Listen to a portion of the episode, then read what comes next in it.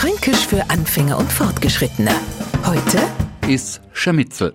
Ein Begriff, der mittlerweile leider auf der roten Liste der fränkischen Wörter steht. Schuld draus sind Plastiktüten, Plastikschüsseln und die Selbstbedienungsdegen. Überall kommen sie in die Obst- und Gemüseabteilungen, so Plastikzeug abrollen und seine Äpfel, Birnen oder Pfirsich drin verpacken.